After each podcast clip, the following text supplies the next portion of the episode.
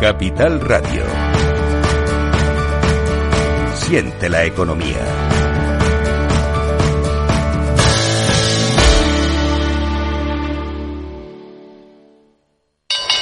Si te consideras un apasionado de los mercados financieros y te interesa la bolsa, debes saber que comprar o vender acciones y ETFs con XTB no tiene ninguna comisión hasta 100.000 euros. Abre tu cuenta 100% online en 5 minutos. Un broker, muchas posibilidades. XTB.com. A partir de 100.000 euros al mes, comisión del 0,2%, mínimo 10 euros. Invertir implica riesgos.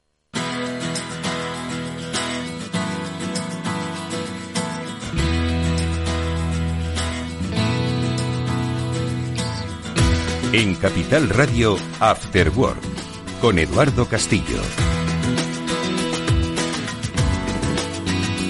Tal amigos? Buenas tardes, bienvenidos un día más a este Cyber After Work, que es el programa de ciberseguridad de Capital Radio y que hoy nuevamente pues se va a asomar pues a todos los riesgos, eh, peligros, acechos que hay ahora mismo en la vida digital de las personas y que vienen de las eh, formas yo creo que más insospechadas y sobre todo más sencillas. Si hay algo que nos ha demostrado estos últimos tiempos es que cuando uno piensa en ciberseguridad eh, debe dejar de pensar en grandes eh, tecnologías que están diseñadas para destruir la seguridad de vuestro ordenador, sino que sencillamente con un pequeño clic es capaz de, de comprometer a toda una red de una multinacional o de una institución pública. Hoy hablaremos, por supuesto, en nuestra sección de noticias de los incidentes que se producen. Lo hacemos siempre con ánimo constructivo y sobre todo por ver dónde todavía tenemos que seguir incidiendo en los aspectos de ciberseguridad. Lo hablaremos además también con los amigos y expertos del programa que nos acompañarán y que en esta ocasión eh, cuentan con la eh, en esta y siempre con la presencia de Mónica Valle, como la experta que hoy nos va a acompañar, hoy no podemos eh, contar con Pablo Sanemeterio, al que le enviamos siempre un fuerte abrazo y que, bueno, pues esas circunstancias que hoy no le han podido permitir estar con nosotros se sobrelleven siempre de una manera, de una manera adecuada. Eh, Mónica Valle, ¿qué tal? ¿Cómo estás? Muy buenas tardes. Muy buenas tardes, Edu. Buenas tardes a todos y muy fuerte también ese abrazo para Pablo desde aquí. Y efectivamente, como decías, no hay que pensar en objetivos pequeños o grandes cuando se trata de ciberseguridad, sino que todos, absolutamente todos, sin excepción, lo somos, así que todos también debemos ser conscientes y seguir trabajando en esta línea. Vamos a seguir trabajando en la línea de, la concienciación, que es lo que vamos a hacer, por cierto, con uno de los eh, invitados del programa. Luego hablaremos con Josep Albors, que es responsable de investigación y concienciación de ESED, con el que hablaremos pues del día a día, de cómo pues la tecnología que nos rodea pues tiene sus virtudes, pero también tiene sus riesgos y por supuesto que hablaremos, ¿verdad, Mónica, de lo que estuvisteis ampliamente comentando durante el fin de semana pasado en Tenerife en esa Jacron en la que pues se ha dado mucho de sí y en la que estoy seguro de que se han contado muchas cosas interesantes, ¿no?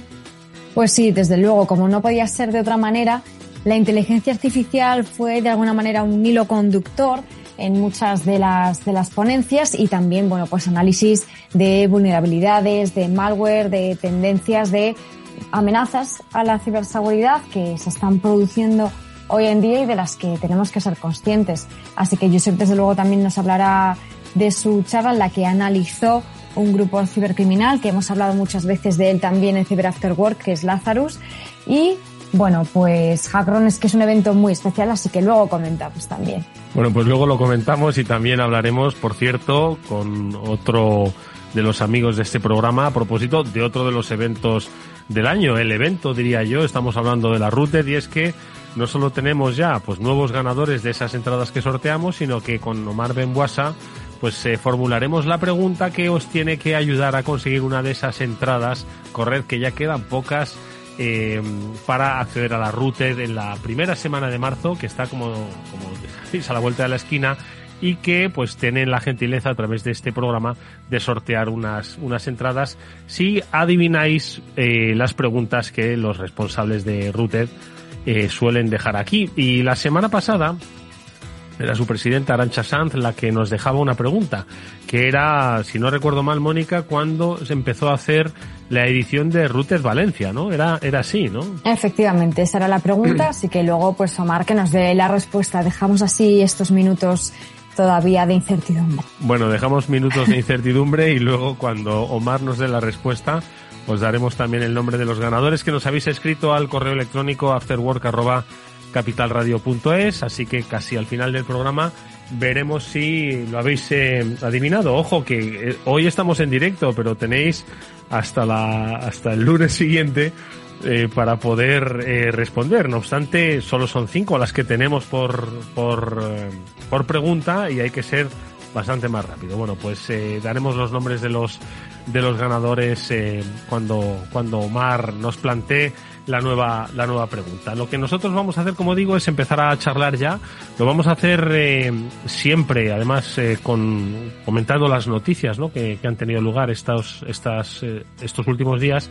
Y luego también, por cierto, que nos asomaremos a nuestro espacio seguro con Panda Security y en el que hoy nos vamos a acercar a algo pues que ya es inminente. Decía Mónica que en esta Hackron se ha hablado y mucho de inteligencia artificial, de lo que se puede hacer con inteligencia artificial. Nosotros hoy en nuestro espacio seguro de Panda vamos a aproximarnos al mundo del deepfake, ¿no? Porque eh, para que os hagáis una idea, el porcentaje de fraudes que se han producido utilizando el deepfake, que se basa obviamente en eh, aplicaciones de inteligencia artificial para poder simular rostro, voces, identidades, pues ha aumentado un 3.000% en 2023. Veremos cómo se está desarrollando. Se lo preguntaremos a nuestros amigos que se acercarán a este Cyber After Work, qué es lo que piensan del deepfake y lo que va a producirse a lo largo de, de este año 2024. Así que, venga, vamos a comenzar el programa, pero antes, como siempre, vamos a escuchar un consejo sobre ciberseguridad.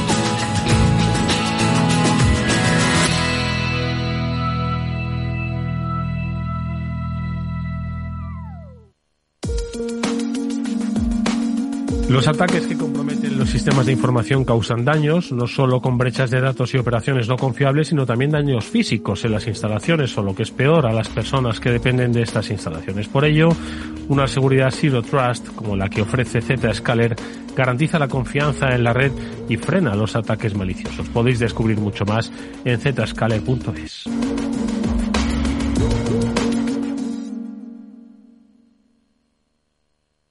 Para personas inquietas, Capital Radio.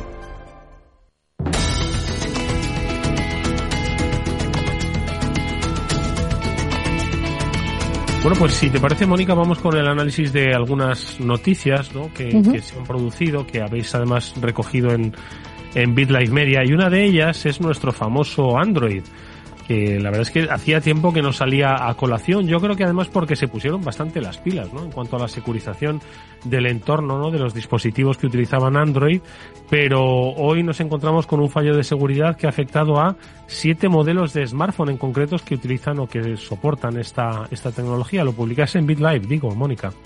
Efectivamente. La cosa es que sí, periódicamente hay información, pues bien de el sistema operativo que necesita ser autorizado, eh, actualizado como todos, ¿no? Con algún parche de seguridad concreto, aplicaciones que son maliciosas, etcétera. Pues bueno, periódicamente eh, van surgiendo, pero es cierto que en esta ocasión por el hecho de ser un fallo de seguridad en Android que ha afectado a siete modelos distintos y que ha sido relevante, pues lo, sacamos aquí también para que lo tengan en cuenta quienes eh, sean propietarios de un, un, móvil de estas características. Porque ¿qué ha pasado? Que se ha identificado accesos no autorizados que podrían permitir a atacantes el control de estos dispositivos. Afortunadamente parece que no ha pasado nada, pero siempre y cuando los usuarios mantengan estos modelos de smartphone afectados por el fallo de seguridad actualizados, como decimos siempre, ¿no? A la última versión de Android. Así que es importante, y ya que estamos pues todos los que tengan un dispositivo Android o iOS o de lo que sea, que vayan a los ajustes, a la configuración y que revisen si efectivamente tienen la última actualización de Android o del sistema operativo porque es muy importante. En este caso, pues son dispositivos de Asus, eh, Vivo, Nokia, de Microsoft, de Lenovo, Nothing Phone, Fairphone, así que que lo revisen para así poder evitar cualquier tipo de problema. Mónica, al final eh, ocurre que cuando un modelo de, de en este caso de, de, smartphone que tiene la tecnología Android pues se detecta una brecha de seguridad. ¿El riesgo cuál es? Que te descargues una aplicación que sea maliciosa y entonces tu teléfono es vulnerable. ¿Cuál es un poco el riesgo? Porque claro, al final uno no sabrá siquiera dónde igual puede actualizar su, sistema, ¿no? Entonces, ¿cuál es un poquito la clave en este sentido? La clave es que cuando tenemos un sistema que tiene algún tipo de vulnerabilidad, lo que está ocurriendo en este sistema es que tiene un agujero de seguridad, que estás abriendo una puerta trasera, pero una puerta que ni siquiera sabes que existe y no sabes dónde está y no sabes qué pueden colar por ella. Eso abre la puerta, nunca mejor dicho, a cualquier tipo de amenaza. Bien puede ser una aplicación maliciosa, aunque las aplicaciones maliciosas eh, se pueden instalar incluso sin esos agujeros de seguridad en muchas de las ocasiones, pero si instalas una aplicación maliciosa o accedes a un enlace malicioso o descargas algo malicioso, no tiene por qué ser una aplicación, puede ser un archivo cualquiera, porque recordemos que los, que los móviles, los smartphones son ordenadores tan potentes como cualquiera que podamos tener mm. de sobremesa, un portátil. Si nuestro sistema es vulnerable porque tiene algún tipo de agujero y además instalamos o metemos algo que puede ser potencialmente peligroso, estamos creando un cóctel explosivo. Estamos dejando ya la puerta abierta a cualquier cosa que puede pasar. Sin embargo, si el sistema está actualizado, vamos a tener las defensas, la protección para que ese sistema trabaje por nosotros y evite precisamente que puedan colarse esos, eh, esos payloads o esos mm, archivos maliciosos. Por mm. eso realmente es tan importante. También en el caso de las propias aplicaciones, en sí mismas pueden tener agujeros de seguridad. Por eso también tenemos que aplicar esas actualizaciones, esos parches de seguridad cuando los tenemos a nuestra disposición porque también las propias aplicaciones pueden tener esos agujeros por los que se pueden colar. Mm. Oye, pues tenemos otra noticia que también destacáis en BitLife Media y que creo que es muy interesante todos hemos sido testigos y cada vez más, ¿no? de intentos de estafa o de phishing utilizando a la agencia tributaria pues como el reclamo, ¿no? Ya sabéis que la agencia tributaria impone mucho eh, cuando llega una notificación o una comunicación y esto es algo que saben los ciberdelincuentes y que tratan de aprovechar suplantando la identidad corporativa de la, de la misma. Bueno, pues eh, y también porque al final la propia actividad de la agencia tributaria pues es muy jugosa. No solo estamos hablando de datos de contribuyentes, sino de estamos hablando de miles de eh, de pues precisamente eso datos, ¿no? Que, que hablan sobre la situación económica financiera fiscal de, todos los españoles, ¿no? Y por eso Mónica, pues, eh, aunque ya tenía, pues, posiblemente uno de los mejores sistemas digitales y, y, supongo que además protegidos de todo lo que es la e-administración o la administración digital de nuestro país, eh, aún así la agencia tributaria ha decidido poner en marcha un centro eh, de ciberseguridad exclusivo, diría yo, para la actividad que desarrolla la agencia. Efectivamente, y nunca mejor dicho, Edu, impone, claro que impone. Y los ciberdelincuentes, como bien has dicho, lo saben y cada dos por tres lanzan campañas suplantando a la agencia tributaria, ya sea con el objetivo de eh, la renta anual o cualquier otro tipo de excusa, porque realmente ya no es tan estacional. Ahora mismo las estafas que suplantan a la agencia tributaria eh, pues son prácticamente durante todo el año. Por eso tenemos que estar muy atentos. ¿Qué ocurre? Realmente esas estafas la, la, agencia no puede controlarlas, ¿no? Son los ciberdelincuentes los que están suplantando esa identidad. Pero sí que, como bien dices, pues es fundamental que este tipo de instituciones, de organismos que son tan importantes, sigan apostando y sigan construyendo su ciberseguridad. Y en este caso, este centro de ciberseguridad y protección de datos, pues va a ser este nuevo pilar de seguridad de la agencia según los estándares del Esquema Nacional de Seguridad, que hemos comentado muchas veces que es ese marco normativo que establece esos mínimos de seguridad tan importantes para las administraciones públicas. El esquema que está bajo la órbita del Centro Criptológico Nacional, del Centro Nacional de Inteligencia, que establece esas directrices de seguridad en el sector público. Así que yo creo, Edu, y lo has dicho, ¿no? que es algo muy importante porque con este aumento de los ataques, con este aumento constante de las amenazas, pues todo lo que ayude a añadir capas de seguridad, pues siempre va a ser algo positivo, algo bueno, ¿no? Por supuesto, bueno, en cualquier caso, siempre mirad bien, no os asustéis. Eh, al final, si vosotros tenéis eh, relación, de hecho ya la mayoría de los españoles tienen una relación digital con la agencia tributaria, si os llega un mensaje de estas características, id mejor a la página web de la agencia tributaria, identificaros con vuestra, con vuestro certificado digital, con vuestra clave permanente o lo que fuere, y ved si realmente tenéis una notificación, ¿de acuerdo? Porque de lo que eh, abusan los, eh, los ciberdelincuentes es precisamente del impacto inmediato que uno quiere resolver cuanto antes. Así que, bueno, pues eh, si hay una acción que pueda minimizar estos, estos daños, siempre bienvenido sea. Nosotros lo que hacemos es, tenemos una última noticia, pero nos la vamos a dejar para comentarla con nuestro amigo y siguiente invitado, Josep Albors, al que estoy seguro que no solo le va a hacer gracia, sino que también nos va a decir hasta qué punto se está sofisticando el mundo de los incidentes cibernéticos. Venga, enseguida le saludamos, vamos allá.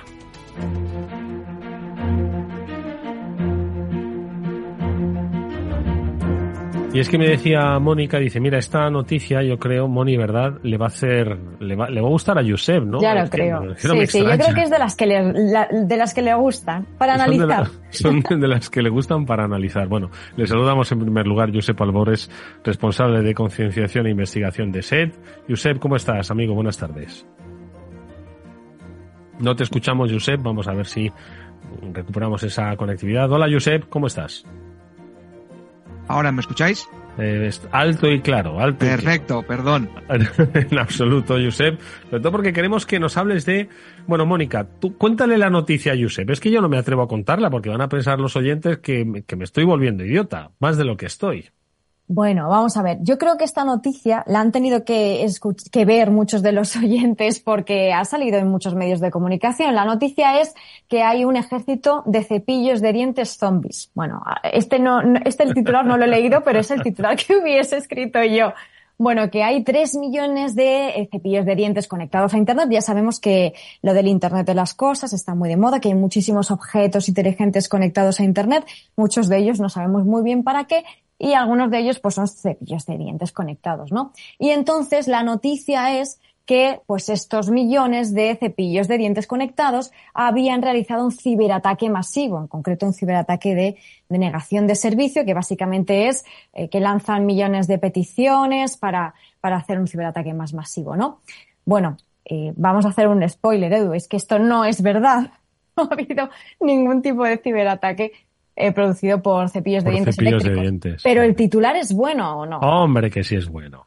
Hombre, que sí es bueno. y ya sabemos, Edu, qué pasa en periodismo con los titulares. Madre mía, este, un clickbait en toda regla, en toda regla. bueno, Josep, ¿qué, qué, qué pasa con los cepillos de dientes eh, muertos vivientes? Porque zombie es muerto viviente. Yo no, de verdad que, ¿qué ha pasado aquí? Bueno, en este caso lo habéis dicho vosotros, ha sido un clickbait manual. Lo que pasa es que se tomó como noticia verídica unas declaraciones de un representante de una empresa de seguridad que lo puso no muy bien en una de sus declaraciones eh, como un ejemplo, pero no quedó como un ejemplo, quedó como una noticia que había pasado de verdad. Y eso es lo que pasa pues cuando no se contrasta y sobre todo en el mundo de ciberseguridad, que siempre hay gente, digamos, un poco turbia intentando vender su producto, pues este tipo de noticias saltan demasiado fácilmente a la prensa. En cualquier caso, Josep, yo, Mónica ha planteado un, escenario que creo que es muy interesante para el terreno de la ciberseguridad, el Internet of Things, ¿no? El IoT. Yo creo que, pues, por supuesto, tiene una, una utilidad y una potencialidad enorme, pero yo creo que debería haber una reflexión por parte de la, de la industria, o por lo menos una exigencia mayor para cuando uno realmente eh, haga un cepillo de dientes conectado a Internet, ¿no? O un frigorífico conectado a Internet, o una lavadora conectada a Internet, o una secadora conectada a Internet, o una aspiradora conectada a Internet, eh, que haga una reflexión sobre si realmente hay una usabilidad futura en un cepillo de dientes conectado a Internet, o el, eh, si el IoT se nos ha ido de las manos, ¿de acuerdo? Y, y, que estamos conectando pues cosas que realmente no tienen una necesidad y que lo que lo único que hacen es vulnerar los entornos donde se encuentran, porque yo no sé si un cepillo de dientes tiene la, eh, el encriptado suficiente como para eh, mm, proteger nuestra casa. Pues por desgracia, Edu, el IoT se nos fue de las manos hace ya muchos años. El problema es que estamos intentando ahora ver hasta dónde ha llegado y cómo podemos arreglarlo. El problema ya no es que el cepillo de dientes o cualquier otro dispositivo sea útil para ti como usuario, sino que es útil para la empresa que lo desarrolla, porque está recopilando hábitos de uso, de consumo, etcétera, que sí que son muy valiosos para posteriores desarrollos o para vender esa información a otras empresas. Ahí es donde está realmente la importancia de la conectividad de todo tipo de dispositivos. Y tú has dicho eh, cepillos de dientes. Hace un par de años, unas compañeras mías de Latinoamérica realizaron un estudio una interesantísima eh, investigación sobre juguetes sexuales conectados y no te puedes ni imaginar la cantidad de información y la cantidad de datos que recopilaban. Mónica. Es que aquí entran en juego los datos, que esto es algo, claro, que, hace que cada vez sea un entorno más complejo, ¿no? Y hemos estado, bueno, pues en los últimos meses comentando también las nuevas regulaciones, por ejemplo, la ley de ciberresiliencia, leyes que vienen de Europa y que vienen a decir, oye, que a partir de ahora, pues los fabricantes que quieran desarrollar o que quieran poner en el mercado productos eh, o lo que sea eh, de IoT que estén conectados a Internet o que manejen datos personales, pues tienen que seguir unos mínimos, tienen que implementar una serie de requisitos de seguridad y esto es algo fundamental, ¿no, Josep? Porque hasta ahora, claro, es que estás hablando de este tipo de aparatos o del cepillo de dientes que todavía no sabemos muy bien qué datos maneja, pero manejan datos, hay que asegurarlos. ¿Crees que eh, estas normativas van a venir bien? ¿Van a realmente cambiar el rumbo de este mercado? Pues las normativas pueden ayudar siempre que se apliquen y para aplicarlas, por desgracia, ya lo hemos visto en otros casos como la GDPR, solo se aplican si hay multas de por medio. Y esto es algo que se tiene que hacer de forma firme y de forma que sirva como ejemplo para todos los fabricantes. Porque el problema que tiene ahora mismo el Internet de las Cosas es que se desarrollan muchos dispositivos y la seguridad es en lo último que se piensa. Con lo cual tenemos montón de dispositivos conectados entre sí, conectados a redes, tanto domésticas como corporativas, que pueden servir como puerta de entrada para un atacante o directamente usarlos en beneficios de los delincuentes. No el caso de cepillos de dientes, pero sí el caso de millones de routers, millones de dispositivos conectados como cámaras eh, de vigilancia que hace muchos años que están ya usándose en ataques de negación de servicio en como Mirai. Josep, porque al final eh, da la sensación de que conectar algo algo eh, electrónico a la red es relativamente sencillo, ¿no? Y supongo que para una compañía pues eh, le da un valor añadido y lo repercute en el precio final si dice que eso que está vendiendo pues se conecta a la red, aunque no sepa, no tenga muy claro el, el usuario final si le resulta de mucha utilidad venderlo o sea, comprarlo con, con conexión a la, a la red, ¿no? Por lo tanto, yo creo que estamos en un escenario un poco mm, descontrolado, ¿no? Y que, y que como decimos, pues eh, genera mucha vulnerabilidad. Y sobre todo que, fíjate, tú ponías un, un, un ejemplo, ¿no? Yo, me consta, ¿no? Que hay campañas y, y, acciones ¿no? de ciberseguridad, pero tú hablas del mundo de los routers. O sea, en muchas ocasiones, y lo, Pablo y Mónica y tú mismo lo, habéis dicho aquí, pues habéis eh, llamado ¿no? a los oyentes de Capital, habéis hecho un llamamiento a que cambien ¿no? la, la seguridad la, de sus routers, los actualicen y de alguna forma pues establezcan mayor, mayor eh, eh mayor complejidad ¿no? en, los accesos. Pues que estoy seguro de que muchos de ellos no saben ni cómo acceder al router, eh, Josep. Pues ni saben ni deberían, de hecho. Esto es algo que debería hacerse de forma transparente por parte de los fabricantes o directamente del proveedor de telecomunicaciones que te está ofreciendo este router cuando tú contratas una línea de cable, telefonía, DSL si son zonas más rurales, lo que sea. O sea, pero tú como usuario mm, no deberías tener que eh, investigar cómo se hace o incluso poner un router pagándolo de tu bolsillo porque es más seguro que el que te ha dado tu propia compañía. Incluso, en algunos casos, invalidando servicios que si lo cambias, eh, tanto el router eh, que te han dado como el firmware para que sea más seguro, pues eh, pierdes cosas o pierdes opciones que la propia compañía no te permite porque entonces ya no es lo que están dando ellos. Entonces ahí estamos un poco en una encrucijada. Por mucho que quieran los eh, usuarios actualizar, aunque sean conscientes, ya no solo el router, sino cualquier otro dispositivo, es posible que se encuentren ante una muralla de que el proveedor ya no ofrece actualizaciones o directamente nunca las ha ofrecido. Con lo cual le queda poca alternativa. Mónica. Sí, tenemos poca alternativa y además por lo que estabas diciendo, y es totalmente cierto, Josep, pues a los usuarios se les plantea un panorama ciertamente muy complejo, ¿no? Les estamos pidiendo que actualicen el móvil, que actualicen las aplicaciones, que actualicen el router, que actualicen el televisor, que actualicen la lavadora y el cepillo de dientes. Mm. Claro, es que es verdad que estamos pidiendo más cultura de ciberseguridad, pero yo creo que la clave realmente está en esa transparencia que, que decías, ¿no? Que sea más transparente para el usuario, que directamente esos eh, dispositivos sean seguros, que no tenga que preocuparse de absolutamente todo en cuanto a su ciberseguridad. Pero todavía no, quizás no estamos en ese punto, Josep, ¿no? Eh, igual es un poco utopía o se puede llegar a conseguir. Se puede llegar a conseguir si se ponen ganas, si hay una regulación que lo impulse y esa regulación está apoyada por sanciones para quien no lo cumplan. Lo que has comentado antes, la regulación que ha impuesto la Unión Europea es un buen paso. Antes ya hubo unos guía de buenas prácticas en otros países, en Estados Unidos, por ejemplo, pero es como todo. Si un fabricante ve que incumpliendo esta regulación no tiene ninguna consecuencia negativa, va a seguir yendo lo que le da un mayor beneficio al menor coste. Y es, pues, implementar, como bien ha dicho Edu, pues, eh, a lo mejor pensando más en el marketing que en la funcionalidad, una cantidad que no es necesaria y que al final repercute en problemas que el usuario por sí mismo no puede solucionar. Y además es que aquí no hay, no hay escapatoria. Esto no se trata de que lo que decíamos al principio, bueno, yo tengo una nevera conectada, ¿quién me va a, hackear la nevera, ¿no? ¿Qué interés tengo si además soy un ciudadano particular? Es que yo creo que, que minimizan un poco, ¿no? Los usuarios todavía, pues el, la complejidad que hay detrás de las redes de cibercriminalidad, que es uno de los aspectos que tú has querido tocar precisamente, Josep, si no me equivoco, en esta hackron de, de Tenerife, en la que has hablado sobre grupos criminales eh, específicos, ¿no?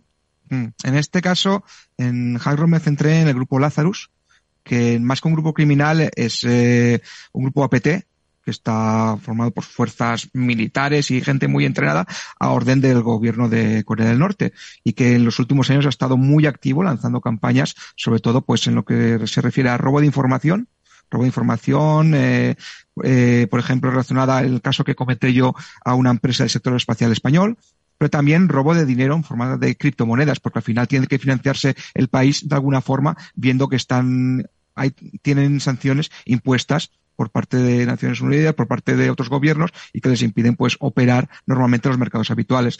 Y eso es algo que en los últimos dos tres años ha crecido sustancialmente. Es raro ver una semana que no descubres una nueva operación relacionada a este grupo Lazarus o algunos similares también bajo la orden de, del gobierno de Corea del Norte y eso es lo que un poco fui a contar a este evento, a Hackron en Tenerife.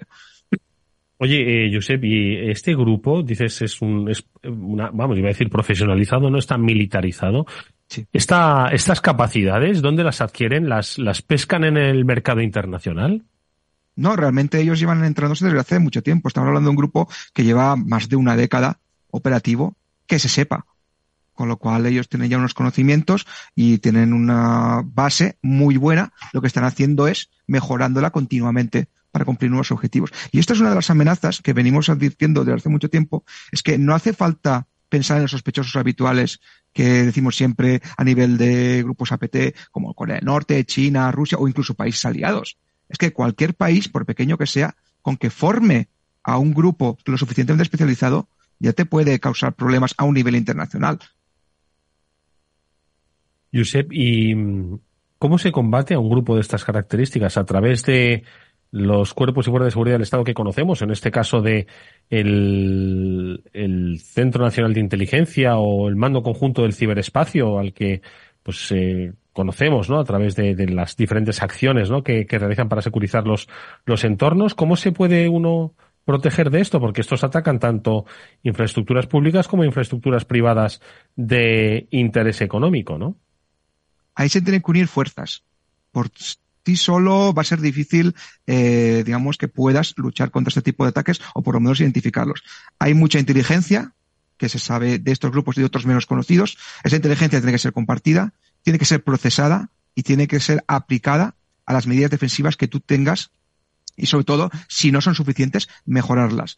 Cada grupo hasta que innovan un poco, tienen una serie de herramientas, una serie de características, una serie de modus operandi que es bastante característico. Esto no te garantiza que sepas protegerte frente a todos sus ataques, puesto como, como, como he dicho antes, ellos van innovando. Pero sí que te da una inteligencia, te da una base para saber cómo maniobrar en el caso de que detectes un nuevo ataque de este tipo. Por ejemplo, yo en mi presentación hablé de varias herramientas que utilizaba este grupo PT, de cómo operaban y cuáles eran sus vectores de ataque. En el caso que, analizamos en España, vimos cómo el vector de ataque había cambiado un poco, había sido a través de una supuesta contratación de un empleado a través de LinkedIn y cómo había ofrecido un reto de, de código. Eso no se había observado hasta entonces de esa forma, pero nos da una visión de cómo están intentando innovar usando inteligencia y, eh, sobre todo, ingeniería social para engañar a la persona que puede darles acceso a esa red. Pues al final es una suma de todo. Empresas de ciberseguridad, privada apoyando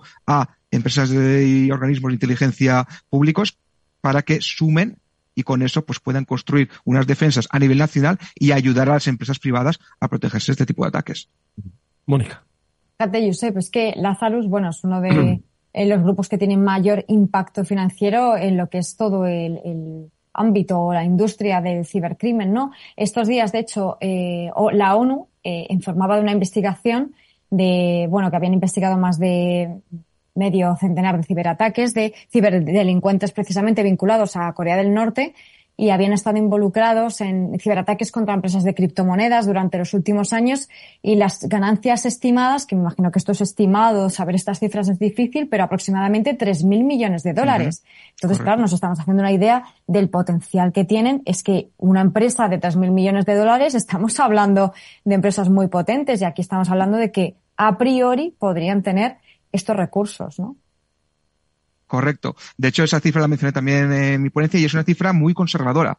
Estamos hablando de eh, cantidades que se sepan que han obtenido. Habrá muchas otras que no se sepan, o bien porque la víctima no ha denunciado o no se ha puesto en contacto con las fuerzas de seguridad, o directamente porque aún no saben que han sido atacados por grupo como, como Lazarus.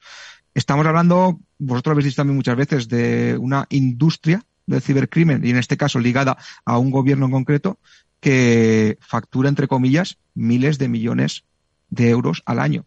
Y encima son datos muy conservadores porque no sabemos realmente el alcance que tienen, no solamente en cuanto a beneficios que ellos extraen, sino los daños que causan a las empresas y organismos públicos que atacan. Josep, a tu juicio, ¿cuál sería un poco la mejor forma de combatir este, este tipo de, amenazas? ¿A través del threat intelligence, inteligencia de amenazas? ¿O cuál es un poquito tu, tu opinión ¿no? sobre cuál es eh, la mejor estrategia? La mejor estrategia es, como he comentado antes, eh, sumar sumar eh, varias capas de seguridad, varias capas de inteligencia y apoyarnos unos a otros.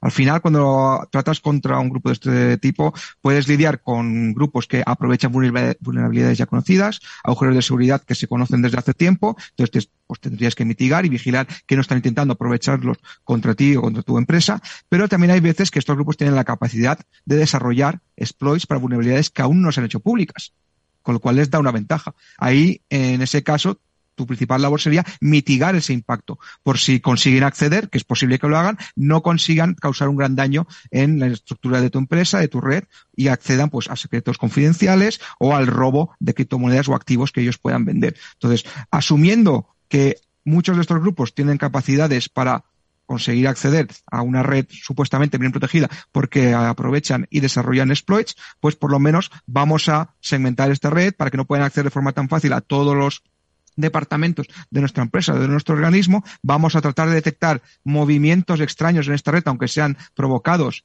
por usuarios legítimos, pero fuera de su horario, o por herramientas que son del sistema y que son perfectamente conocidas por todos, pero que están haciendo algo sospechoso, al final es conseguir esa visibilidad, conseguir que esos comportamientos extraños, ese uso de aplicaciones que supuestamente son legítimas, pero no están haciendo lo que toca, todo eso tiene que estar monitorizado por alguien que puede ser un equipo interno de la empresa, si se tiene capacidad, una empresa de ciberseguridad especializada o, en el caso de ritmos oficiales, un grupo de gente, como has mencionado pues, muy bien antes, tema de inteligencia CNI, el grupo de operaciones de ciberdefensa o en el caso de infraestructuras eh, críticas, el CNPIC, que puedan permitir reaccionar a tiempo y mitigar el impacto de ese ataque. Mm. Mónica. Y Josep, estabas hablando de esa colaboración para luchar contra contra esta masa, ¿no? Esta industria que es tan complicado precisamente por todos esos recursos que tienen. Pero ¿cómo podemos llevar esto a la práctica y sobre todo nosotros como usuarios podemos hacer algo en este sentido? ¿Podemos sumar algún granito de arena para luchar contra esta industria? Siempre decimos, por ejemplo, eh, eres eh, víctima de un ataque, no pagues, no cedas para no financiar al cibercrimen. ¿Qué más podríamos hacer? Pues lo principal que podríamos hacer, teniendo en cuenta que como usuarios particulares es raro que seamos objetivo de un ataque, digamos, avanzado, sí que podemos eh, avisar si hemos sufrido un ataque o hemos detectado uno, si eh, nos afecta directamente y hemos sido víctimas que ha producido pues algún tipo de robo de dinero o de credenciales, denunciarlo para que las autoridades tengan constancia, no quedar simplemente en no me ha pasado y ya está, intentar averiguar cuál ha sido el problema que hemos tenido, cambiar contraseñas, mejorar nuestros factores de autenticación, nuestras rutinas, hacer unas rutinas de copia de seguridad para que si vuelve a pasar no pues nos quedemos sin esa información a la que podemos acceder. Al final es un poco, como tú has dicho, poner nuestro granito de arena y construir con esa colaboración. Yo te pongo un ejemplo reciente y que me toca a mí directamente. Desde 2020 y mis compañeros de Latinoamérica mucho antes hemos estado investigando pues casos de troyanos bancarios provenientes de Latinoamérica. Son grupos que obviamente tienen un móvil financiero que trata de acceder a cuentas bancarias de usuarios y robarles el dinero que tienen haciendo transferencias. Yo he estado cuatro años investigando y seguiré porque esto no ha terminado, pero hemos conseguido pues que gracias a la colaboración de entidades españolas como CaixaBank, gracias a la colaboración de la Policía Nacional Española y ahora la Policía Nacional Brasileña, pues detener a varios de los responsables de estos grupos. No se ha terminado porque se han detenido a algunos, pero aún queda otros en libertad y aunque estén identificados, no es tan fácil capturarlos en países como Brasil. Entonces, al final, pues eso a ti te da la satisfacción de que esos cuatro años de trabajo, más los que llevan mis compañeros, pues ha colaborado a que algo que estaba causando grandes pérdidas a usuarios particulares de Latinoamérica y España, pues eso por lo menos se ha mitigado, aunque sea algo. Que sepan esos criminales que no son, eh, están trabajando a su manera y que son totalmente intocables. No, no que hay alguien detrás que les va a perseguir y vamos a trabajar en colaboración con las fuerzas de cuerpo de seguridad para que eso, pues, eh, se pueda detener este tipo de actividades. Si nos eh, cruzamos de brazos y resistimos, al final ahí hemos perdido la batalla. Lo que tenemos que hacer es informarnos, apoyarnos entre todos y en el caso de que seamos víctimas de algún tipo de ciberataque, denunciarlo para que las fuerzas que se encargan de lidiar con ellos pues tengan constancia y puedan destinar los máximos recursos disponibles. Bueno, pues ahí tenemos eh, cómo eh, los grupos criminales no necesariamente como yo apuntaba al principio, en redes criminales, ¿no? Muchas veces patrocinados por el Estado, pero que también funcionan como auténticas máquinas de generar y hacer dinero que cuentan con muchísimo talento y cada vez mayor organización. Es eh, uno de los aspectos que nuestro amigo Josep ha, mm, eh, ha profundizado, ha investigado, se ha llevado a Hackron, pero forma parte de su estudio y de su día a día. Como siempre, es un placer y un, una suerte que haya tenido la gentileza de compartirlo con nosotros. Josep, nos vemos en un próximo programa como siempre. Espero que, y sobre todo también lo del IoT, a la gente le, sirva de, de, un poco aviso y referencia sobre por dónde nos estamos moviendo. Gracias, Josep. Un fuerte abrazo. Muchísimas gracias a vosotros. Cuidaros mucho. Vamos nosotros con un consejo. Si inviertes en bolsa, esto te interesa. XTB, tu broker con más de 15 años en España, tiene la mejor tarifa del mercado para comprar y vender acciones y ETFs. No pagues comisiones hasta 100.000 euros al mes. Si inviertes en bolsa o quieres empezar, más sencillo imposible. Entras en xtb.es, abres una cuenta online y en menos de 5 minutos compra y vende acciones sin comisiones, además con atención al cliente las 24 horas al día. ¿A qué estás esperando? Miles de clientes ya confían en xtb.es. Un broker, muchas posibilidades. A partir de 100.000 euros al mes, la comisión es del 0,2%, mínimo 10 euros Invertir implica riesgos.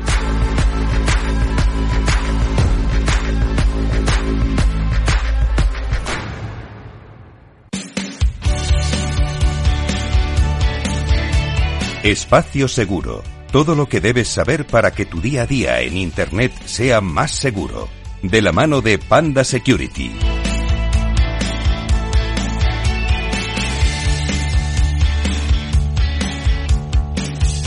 Bueno, y me hablabas de que en Hackron, en Tenerife, eh, la inteligencia artificial no ha sido protagonista de, gran parte ¿no? de, esas, de esas charlas, de esas ponencias.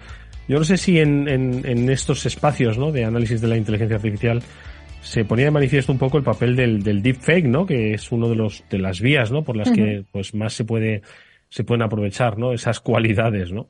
Y es porque ponía de manifiesto eh, el, este espacio seguro Panda cómo ha habido pues un, análisis, un balance ¿no? sobre los intentos de realizar estafas utilizando la tecnología de deepfake, que es pues la suplantación casi real ¿no? de, de, de alguien eh, y que habían, sub, eh, habían crecido un, tre un 3.000% en el año 2023. O sea, que es una cosa impresionante, Mónica. Sí. es una, es una barbaridad, pero desde luego todo va en ese sentido. Desde luego, la mayoría de las, de las charlas eh, mencionaban en algún aspecto eh, ese aumento de la inteligencia artificial, tanto para el uso de los ciberdelincuentes como, por supuesto, para el uso de las tecnologías que permiten detectar los ataques, ¿no? Esto nos va a ayudar en todos los sentidos, para empezar, en monitorización, en análisis más automatizado, que va a permitir, pues, que los técnicos puedan dedicar más tiempo a análisis más profundos y no a detenerse en esas primeras fases, ¿no? A, a, cribar mucho.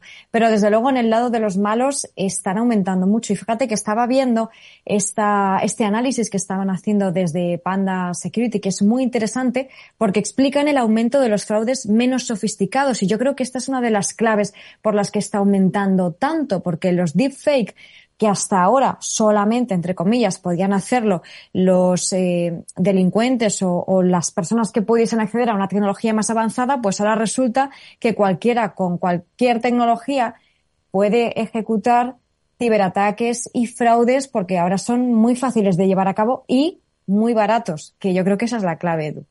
Porque ¿cuáles son ahora mismo, Mónica, los principales, eh, digamos, ataques ¿no? que se han detectado en el mundo del deepfake? Porque uno tiende a pensar en la suplantación del, del rostro o, del, o de la voz, como ya hemos puesto de manifiesto aquí, pero ¿cuál es esa facilidad que, que ahora mismo eh, hay en la red y que permite a cualquiera convertirse en un potencial delincuente?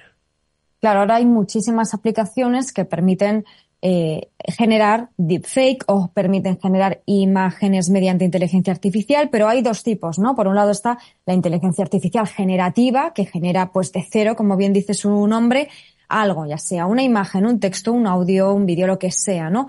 Pero por otro lado tenemos estos deepfake que lo que hacen es manipular una imagen real para superponer otra imagen que también puede ser real. Por ejemplo, Edu, poniendo tu cara sobre otra persona o a otra persona le ponen tu cara, ¿no? Esas aplicaciones de intercambio de caras, face swapping que se llaman, y desde Panda lo ponen como un ejemplo muy común de el fraude que más se está utilizando porque permite a los estafadores hacerse pasar por otras personas, ya sean conocidos o personajes famosos, pero en cualquier caso todos podemos ser potenciales víctimas de este, de este ataque, de este tipo de ataques mediante deepfake, que son los que llaman la atención porque dicen que son los que permiten precisamente este aumento de ciberataques.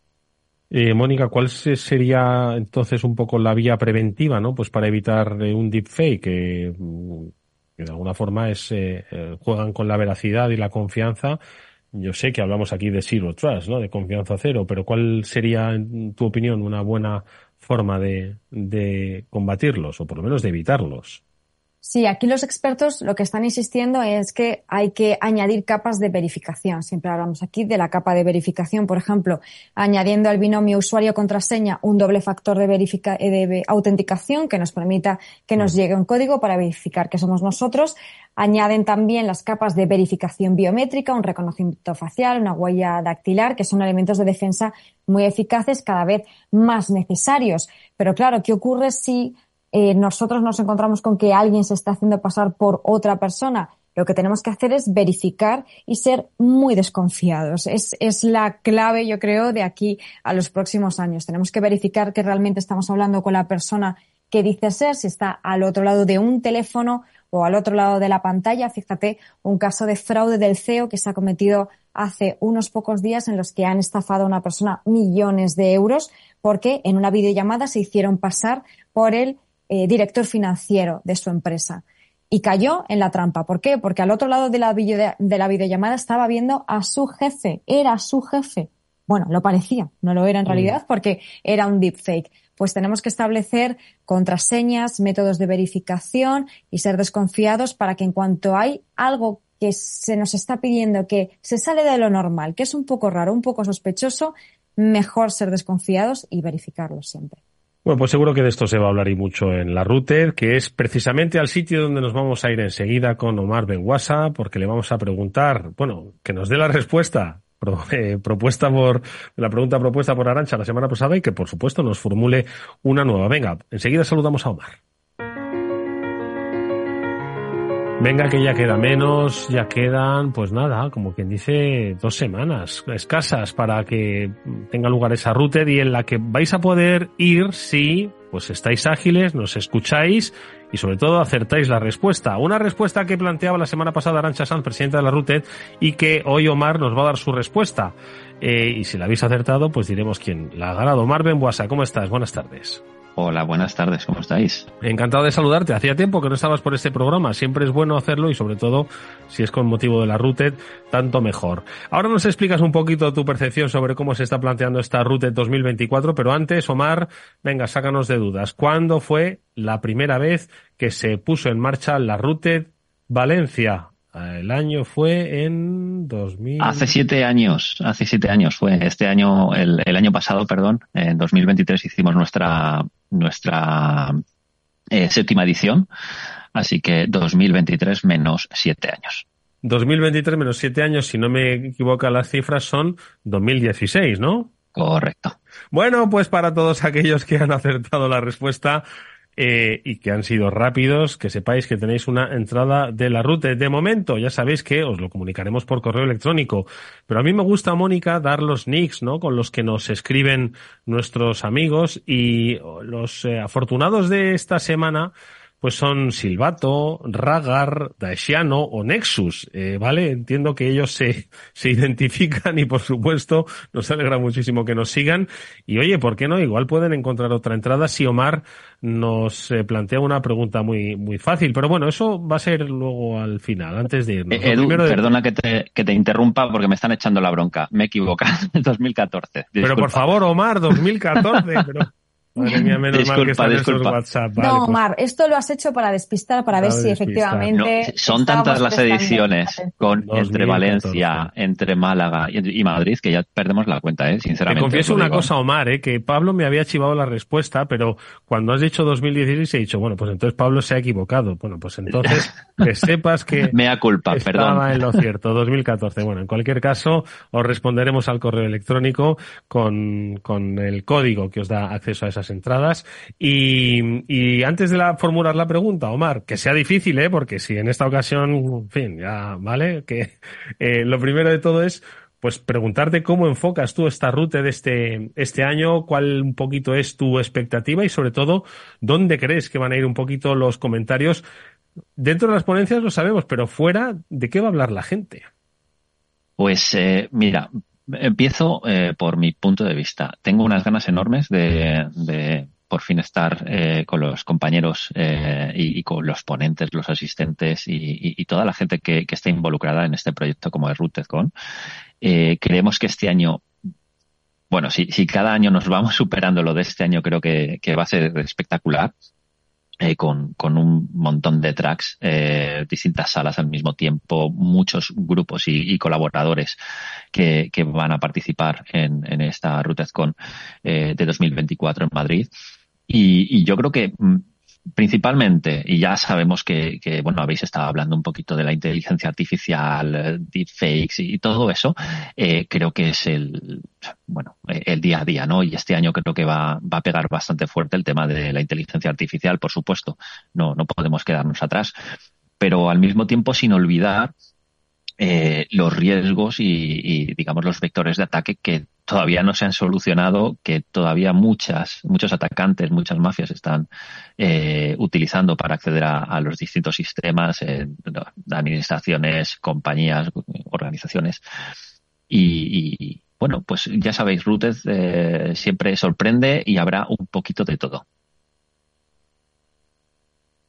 Un poquito de todo en el que, pues eh, como siempre habéis puesto de manifiesto, se va a juntar la, la, comunidad, Mónica, y que yo creo que nos va a dar, no sé, unos, unas ponencias muy interesantes y, y que, ¿qué más le podemos eh, pedir a Omar que nos cuente de, de Rooted, Mónica? Pues yo creo que Rooted es un proyecto, como ya hemos estado hablando con Román, con Arancha también, ¿no? Que, que va mucho más allá. Es un proyecto en el que se está creando una auténtica comunidad, no solamente nacional, sino también internacional, porque estamos hablando del de Madrid, pero se va a ir hasta Panamá, se va a ir también a Portugal, si no me equivoco, ¿no, Omar?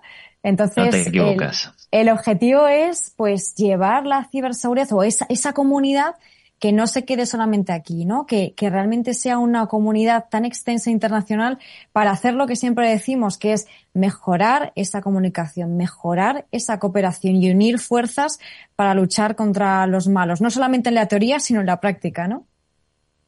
Así es, y, bueno, esto es lo que lo que llevamos intentando desde, desde que comenzamos, que, ya van unos cuantos años, ¿no? Como os he dicho antes, ya vamos perdiendo la, cuenta de, cuando empezamos eh, un, pequeño grupo de personas y, y cómo esto se, se ha ido, bueno, ha ido incrementando y, y nos hemos hecho un referente, no solo en España, sino a nivel eh, mm. eh, europeo e internacional.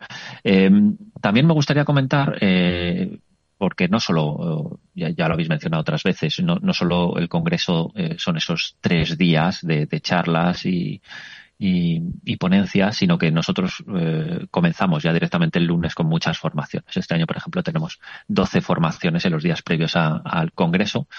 Eh, donde bueno, habrá un poquito de todo, desde cloud, temas de cloud, temas de directorio activo, red team, hacking ético, lo, lo, habitual en, en, las formaciones de router. Con, con, especial énfasis también al tema de hardware, porque este año se van a, a cazar satélites, me parece, por la noche en, en alguna formación. No está mal, no está mal. Oye, pues eh, Omar, no nos queda nada más que mm, preguntarte o pedirte más bien que nos formules la pregunta que nuestros oyentes, esta comunidad del Cyber After Work, podría responder con acierto eh, escribiéndonos un correo electrónico afterwork.capitalradio.es, siendo ágil, rápido y, como digo, certero en esa pregunta que Omar Benbuasa, uno de los fundadores de Routed, eh, pues os va a lanzar. A ver cómo es de fácil o difícil. Adelante, Omar.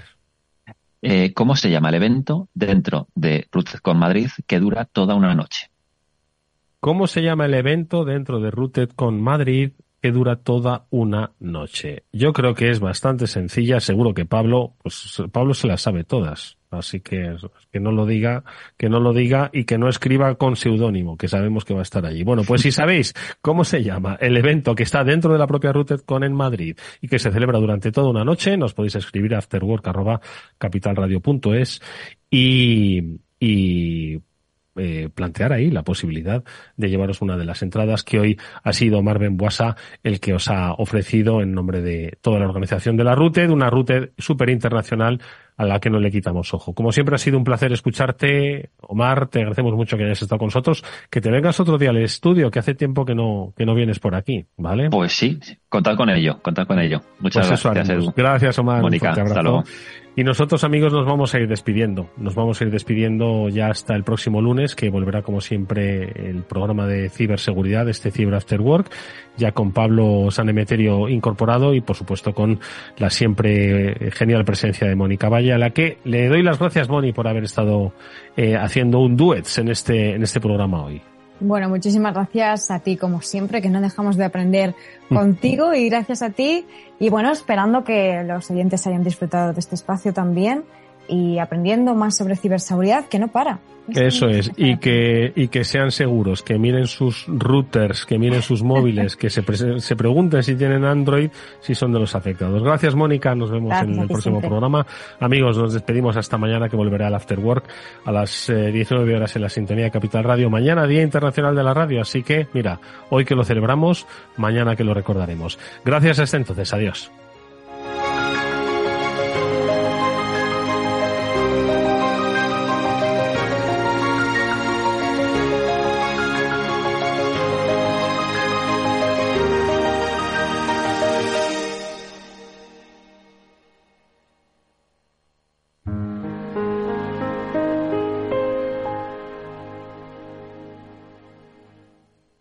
¿Qué es ir más allá? Con Arval podrás llegar donde te propongas de la forma más sostenible y darle a tu empresa todas las soluciones de movilidad que necesite asesorando con las mejores opciones de movilidad para las distintas necesidades de tu flota, con vehículos electrificados, bicicletas, coche compartido. Arval, la transición energética arranca aquí. Más información en arval.es. Capital Radio. La genuina radio económica. Capital Radio, Madrid, 103.2 FM. Escucha cada día entre las 8 y las ocho y media de la noche el balance de los deportes con Paco Lloret, la emoción del fútbol y la pasión del deporte en el balance. Capital Radio. Si te gusta el pádel, en Capital Radio tenemos tu espacio. Todos los martes a las 22 horas saltamos a la pista para contarte la actualidad del World Padel Tour, los torneos amateur, las novedades de las marcas y toda la actualidad relacionada con el segundo deporte más practicado de España. Esto es Padel, los martes a las 10 de la noche en Capital Radio.